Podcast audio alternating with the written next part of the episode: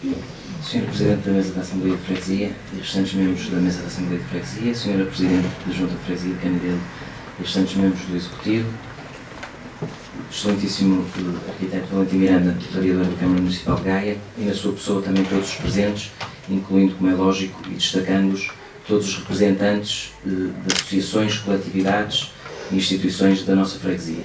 Bom dia a todos os presentes. Portugal é, como sabem, e como todos devíamos eh, senti-lo, eh, um país de, de, uma história grandiosa. E voltando ao início da nossa história, isso é um exemplo, por exemplo, eh, as conquistas, os descobrimentos, mas como qualquer história bonita, como é a nossa, qualquer história inclui um período negro. E Portugal teve um período negro chamado Estado Novo, que durou 41 anos. De 33 a 74, tivemos o período do Estado Novo, que termina com aquilo que celebramos hoje, o 25 de Abril. Ora, temos 43 anos de democracia contra 41 anos de o obscurantismo eh, totalitário, que se somarmos às ditaduras militares anteriores, totalizam 48 anos de negrume que pairou sobre Portugal. Eu quero dizer que temos, e agora puxando à ideia da juventude que aqui venho representar, temos uma democracia ainda muito jovem. Ora, essa juventude traz-nos uh, duas noções. Primeiro, a noção de que ainda temos muita evolução, ainda temos um caminho muito longo a percorrer. Em segundo lugar, a noção de memória. Nós ainda temos o privilégio, nós jovens, de ter junto de nós as gerações que viveram na pele e que sofreram com aquilo que era a ditadura no nosso país. Ora, tendo em conta que ainda temos essas experiências relatadas na primeira pessoa pelos nossos familiares, pelos nossos avós, pais, nós ainda temos a memória presente. No entanto, um dos riscos que corremos num futuro próximo será que as próximas gerações já não tenham um contacto tão premente, um contacto tão inequívoco com essas noções e com os valores de Abril. Por isso é que é necessário que lutemos por este tipo de momentos, mas não só no dia específico do 25 de Abril. É necessário que façamos isto diariamente, que transmitamos às novas gerações e que partilhemos entre todos numa partilha intergeracional e mesmo posteriormente com aqueles que não terão esse contacto.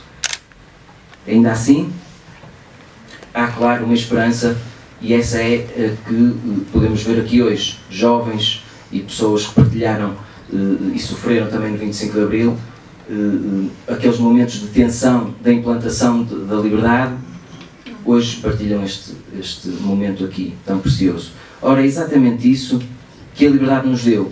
A democracia, a possibilidade de podermos partilhar momentos como este que antes não eram possíveis e deu-nos outras oportunidades, como por exemplo a entrada na CEE, a atual União Europeia, que nos permitiu uma evolução no nosso país, e também a retoma aos direitos e deveres, como é lógico que isto tudo acarreta também alguma responsabilidade, cívicos, que todos devíamos também incutir nas novas gerações.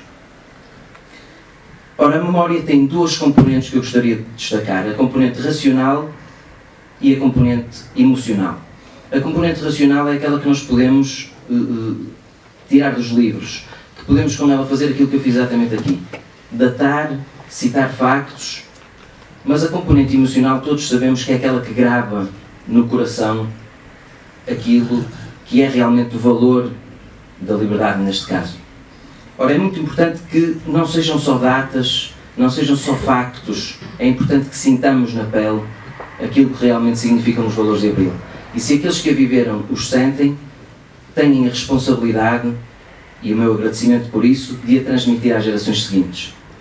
É exatamente por isso que nós dizemos que o conhecimento, ou essa, essa noção, nós dizemos que temos que saber de cor. Saber de cor é uma expressão irmã da expressão francesa savoir par cœur, que traduzida à letra é saber de coração. Não é memória.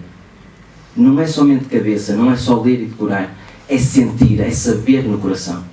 E para saber no coração, só quem sentiu e quem depois sente por partilha pode transmitir no futuro também a todos aqueles que poderão usufruir destes valores implementados. E é exatamente por isso que, por exemplo, agora falando num caso mais pessoal, uh, o meu pai Joaquim Fonseca Santos esteve na Guiné de 71 a 73 e eu agradeço-lhe muito o facto de ele ter sobrevivido e permitido que eu estivesse aqui hoje a falar convosco. Uh, e ele transmitiu-me esses valores. E esse saber de coração, essa pele de galinha que se instala quando se fala destas coisas, é a única forma de permitir que isto, uma folha em branco, seja suficiente para relembrar as memórias do 25 de Abril e, do outro lado, também em branco, para a juventude que eu hoje aqui represento, possa escrever um futuro num país tão merecedor como o nosso. Viva o 25 de Abril, viva Portugal, viva a